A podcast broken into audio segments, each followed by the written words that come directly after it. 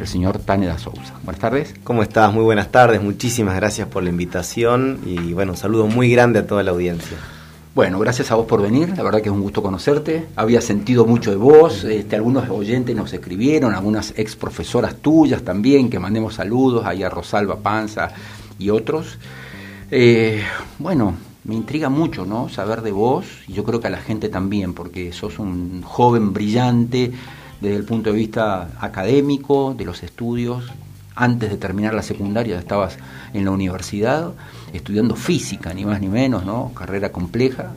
Y, de pronto, antes de tener 30 años, ya sos candidato a diputado nacional por, por un partido político. ¿Cómo fue esta Contame este engranaje, ¿cómo funciona? Bueno, muchas gracias por, por tus palabras. Bueno, aprovecho para mandarle un saludo muy grande a Rosalba y, bueno, y a todos los, docentes y el equipo eh, de la Facultad de Ciencias Exactas en particular, pero de la UNSA. Soy, soy un privilegiado que ha podido pasar por las aulas de la universidad pública y que ha podido luego recibirse también de ahí. Eh, y, aprovecho esto para decir una de las cosas que, que en términos individuales al menos y también en, el partido nos nos moviliza a participar en la política tan vilipendiada a veces, que, tan malos ejemplos nos da, lamentablemente, es bueno soñar con que más pronto que tarde cada joven salteño que lo desee pueda estudiar eh, en una universidad, puede estudiar en un terciario, puede terminar su secundario en tiempo y forma, eh, y fundamentalmente más cerca del lugar de donde es, cerca de su lugar de, origen, desarrollar su proyecto de vida, inserto en un proyecto de, de comunidad, de sociedad, eh, sin verse obligado a tener que, emigrar. Me ha tocado tener una educación no formal, he podido luego, gracias a, Daniel Córdoba, también un, gran amigo que, nos acompaña en algún lugar y a quien extrañamos muchísimo, eh, poder entrar a la universidad de más chico, y por eso también un agradecimiento muy grande a, nuestra querida Universidad Nacional de Salta, y luego haber podido conocer personas maravillosas, a ver esa sensibilidad social que, ya tenía, esa, esas ganas de, de trabajar en contra de las injusticias y, de siempre estar eh, pendiente de intentar generar una sociedad un poquito más justa en cada lugar que toque estar a uno. Bueno, la universidad, más allá de la formación académica y de haber podido tener el título y haber participado de congresos y ponencias, etcétera, bueno, también dio la posibilidad para que se transforme en algo concreto esa sensibilidad a través de participar en su momento en el centro de estudiantes, en los consejos superiores, en la federación universitaria. Ahí te, ahí te picó el bichito de la política, por así decirlo. en realidad, en realidad antes, ¿no? Ya lo tenía. A tu familia me decías que sí, me, acuerdo se hablaba de política en la casa. Siempre, siempre se hablaba de, de política. Me acuerdo yo del 92. Entonces me acuerdo en las elecciones presidenciales del 99, yo tenía 7 años. Y bueno, y, estaba escuchando a mis padres, estaba escuchando creo que Radio América, en mi casa siempre se escuchó mucha radio, soy muy de la radio también. Y, bueno, preguntaba quién ganó, quién era el bueno, este, tenemos que estar contentos o no, y bueno, mis papás intentando explicar además la situación social, económica y, y todo eso, pero bueno, a lo que voy y con esto es que siempre eh, me interesó mucho la política y encontré en la participación desde el núcleo fundacional, desde el Partido Felicidad, la posibilidad de, entender la política como el activo humano oriental bien común, entendiendo que el fin último de la política es buscar la felicidad del pueblo, de la gente, y que quienes hacemos política somos servidores públicos. Así como alguien puede ser servidor público siendo eh, bombero voluntario, siendo voluntario en una ONG, siendo parte de alguna parroquia, etcétera. Bueno, nosotros entendemos que un acto de, entrega hacia la ciudadanía debiera ser, eh, y lo intentamos predicar con el ejemplo todos los días, la política también. Y es, eh, Tani, es eh, ¿Cómo es la conformación, digamos, no? Porque pareciera ser como una misión imposible, digamos, eh, juntarse con algunos muchachos, ver qué se puede hacer, eh, coordinar algunas ideas y presentarse políticamente. Quiero decir, esa génesis de un partido independiente parece ser una misión imposible y sin embargo ustedes lo lograron. Sí, por supuesto que cuesta más, ¿no es cierto? Cuando uno tiene recursos, estructura, todo es mucho más, más sencillo. Nosotros es un partido nuevo, tiene cuatro años. Es la primera vez que nos presentamos eh, como partido en la elección y, además particularmente nacional. Entonces, una campaña muy austera, con mucho trabajo, con mucha participación, con mucha militancia, con muchos voluntarios en, toda la provincia. Y, pero bueno, entiendo que es la manera que, tenemos para, aportar nuestro granito de arena a la construcción de una Salta más justa, más fraterna, más solidaria, una Salta eh, del siglo XXI. Tane, eh, me imagino que bueno, vos sos residente o, nacido prácticamente en Vaqueros, ¿no? En la zona de Vaqueros. Desde tengo un año y medio vivo en Vaqueros. Toda, la, toda la vida. Así, es. Eh, después la UNSA, conoces bien el contexto de Capital, pero me imagino que habrás recorrido y habrás andado por todo el interior y habrás descubierto otras nuevas realidades. ¿Qué sensación te quedó de esta de estos últimos tiempos de campaña en el interior de la provincia? Mira, eh, por haber conocido también todas las sedes de la universidad, Tartagal, Orán, la sede sur en Metán, Rosario de la Frontera, cuando era consejero superior, presidente de la federación, me ha tocado recorrer bastante la provincia. Me ha tocado también conocer lugares como Nazareno, por ejemplo, perdido en medio de los cerros, lugares hermosos, increíbles que en esta provincia y que la mayoría de los candidatos ni siquiera conocen en general porque no aportan un caudal de votos significativo, pero son parte eh, muy importante de nuestra provincia. Entonces, por supuesto me ha tocado conocer lugares que, no conocía en la campaña, pero, pero me ha tocado por suerte recorrer bastante ya nuestra provincia antes. Eh, quererla mucho y tener un gran dolor por la desigualdad que tenemos. Nosotros a veces prendemos la tele y nos horrorizamos, y está bien que así sea, muchas veces por los niveles de, postergación o de pobreza de otras provincias, y las noticias nos hablan de, Formosa y del Chaco y etcétera. La desigualdad es alta la más grande del país. El coeficiente Gini, que es el coeficiente que mide la desigualdad, está pisando 0,5 en Salta. Es el más alto de todo el país. Somos la provincia con la desigualdad y más importante, en pleno siglo XXI, con, recursos que muchas veces sí llegan desde el Estado Nacional. O que la propia provincia genera. Por supuesto. No nos olvidemos de la minería, no nos Muchísimo, de los productores, de los comerciantes también, del turismo. Pero quizá no estamos poniendo las prioridades donde entendemos nosotros que deben estar.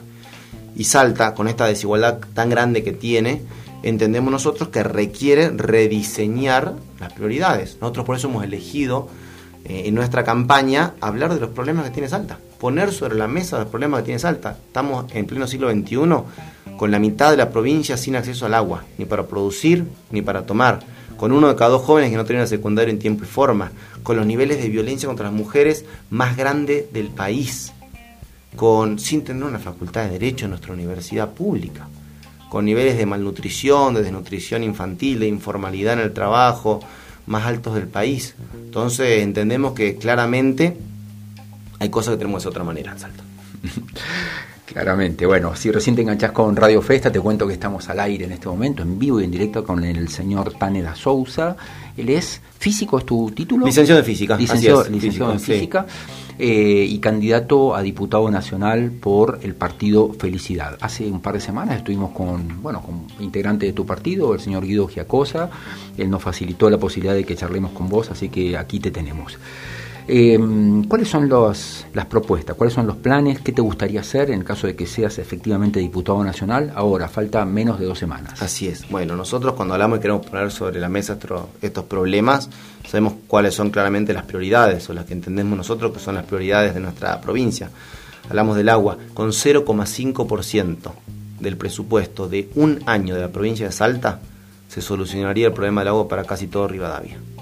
0,5% presupuesto de un año. No hay que ir ni a, ni al FMI, ni al BID, ni al Banco Mundial, ni a pedirle, es rediseñar nuestras prioridades y él es el departamento donde el problema del agua es el, más caro. Hemos vuelto, hemos estado ayer en los Valles Calchaquíes, San Carlos tiene el mismo problema, en el norte hemos estado en el departamento de San Martín, en Orán, el mismo problema, etcétera. Es cuestión de rediseñar las prioridades. Nosotros entendemos que el Congreso de la Nación podemos ser una voz muy fuerte en ese sentido.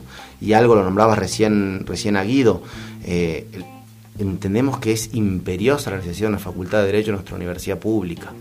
Eh, uno de los tres poderes del Estado está reservado para el Poder Judicial, está reservado para, los graduados de las facultades de Derecho. Uno de los tres poderes del Estado.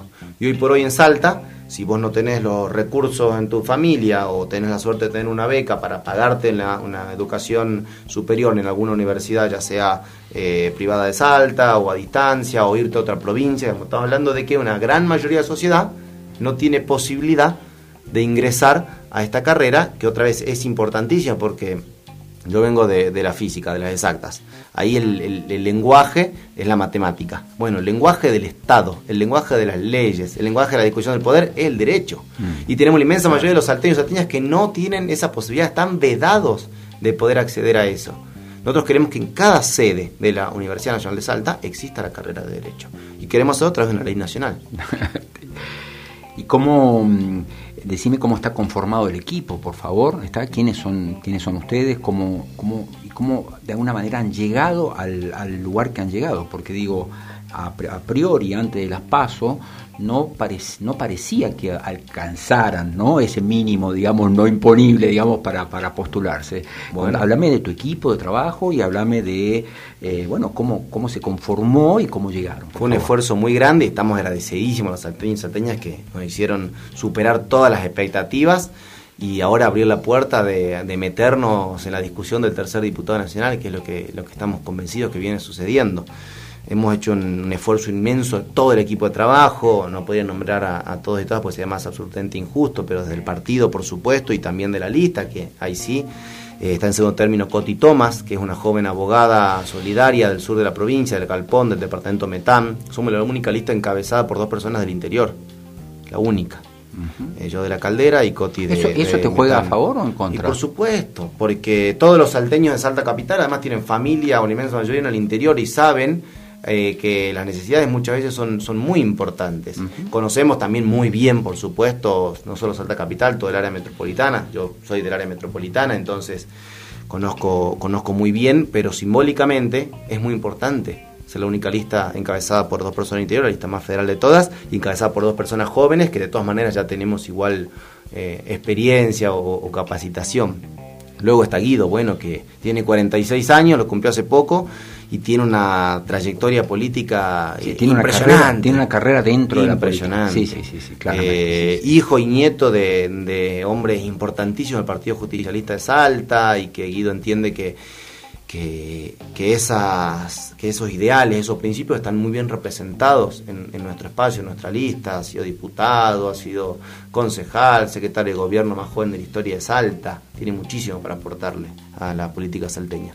Luego está Autorina Zamora. Autorina es una referente internacional de los pueblos indígenas de nuestra, de nuestra provincia, de toda Argentina. Ella es huichí, es de embarcación del departamento San Martín y es reconocida a nivel internacional. Ha tenido innumerables ofrecimientos para ser candidata siempre.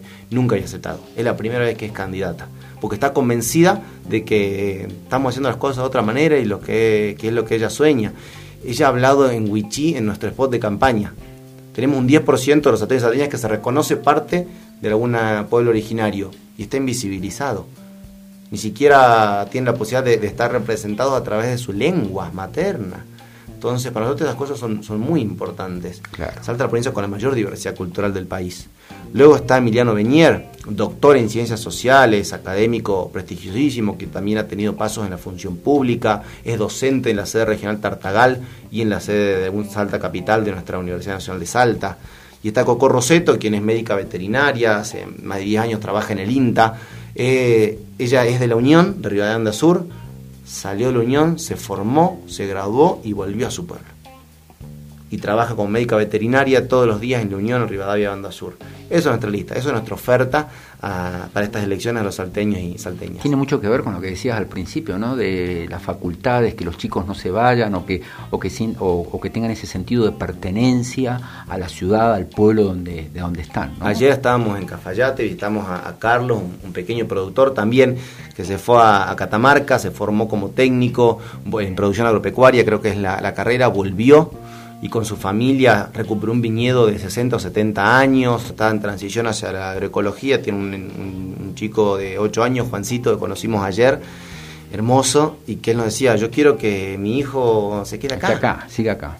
eso quiero, me decía, y eso que queremos nosotros. Ahora, para eso necesitas darle oportunidades de educación, de salud, oportunidades de trabajo, básicamente tener la posibilidad de que los jóvenes de nuestra provincia puedan desarrollar sus sueños, su proyecto de vida, el lugar que los vio nacer, que tiene a sus padres, a sus abuelos, a sus ancestros, y de esa manera, además, no solo que es algo que es eh, en términos de justicia, es importante, algo en términos de desarrollo económico es importante, sino que también dejamos de generar la presión sobre particularmente Salta Capital con una inmensa cantidad de jóvenes que se ven obligados a migrar del interior de la provincia a Salta Capital en situaciones muchas veces que, rozan la, indignidad, lamentablemente.